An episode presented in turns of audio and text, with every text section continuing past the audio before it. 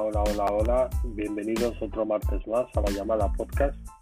¿Qué tal la semana? Espero que muy bien. Bien, hoy vamos a hablar de dos noticias. La más importante es que Apple ha anunciado oficialmente la WWDC del 2022, que se hará en junio, y en la que esperamos ver iOS 16, perdón. ¿Qué esperamos o qué nos gustaría ver en iOS 16?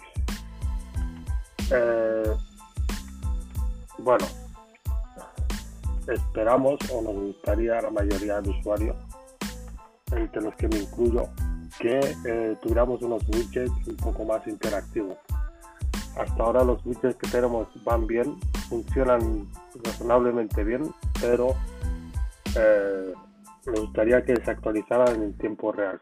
Porque hasta ahora, hasta el momento, lo único que lo hace es el widget de agrupación o widget inteligente.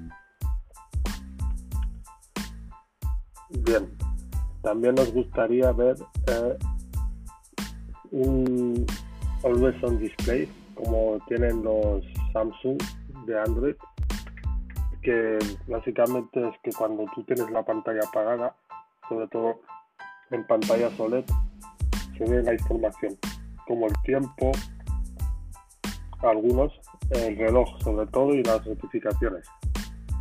También el porcentaje de batería.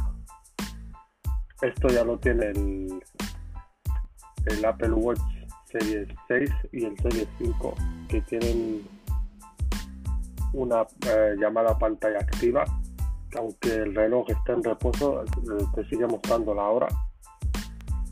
Y nos gustaría ver esto, pero trasladado al iPhone. Pero incluyendo, como digo, las notificaciones y el porcentaje de batería. Y por último, nos gustaría ver una detección de caídas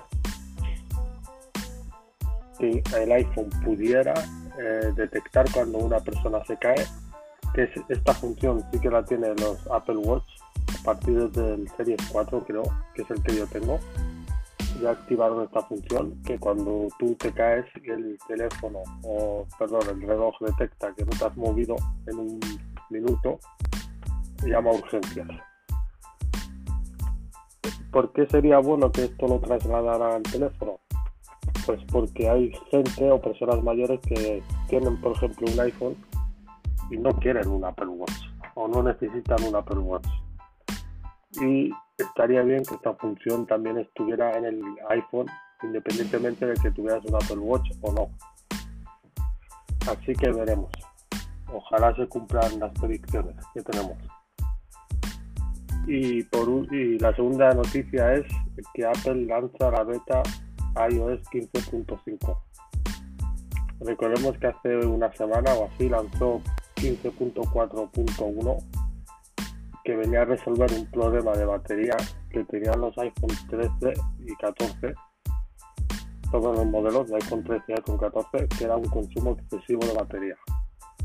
Yo tengo un iPhone XS, pero yo no noté ese descenso de batería, la verdad. Eh, en, esta beta de iOS 15.5 de momento no hemos encontrado nada relevante hasta que supongo que son todo mejoras internas y cualquier novedad que tenga la beta ya os informaré presumiblemente iOS 15.5 será la última actualización que veremos hasta la esperada iOS 16 y bien, esto es todo. Muchas gracias por estar ahí y gracias por escucharme.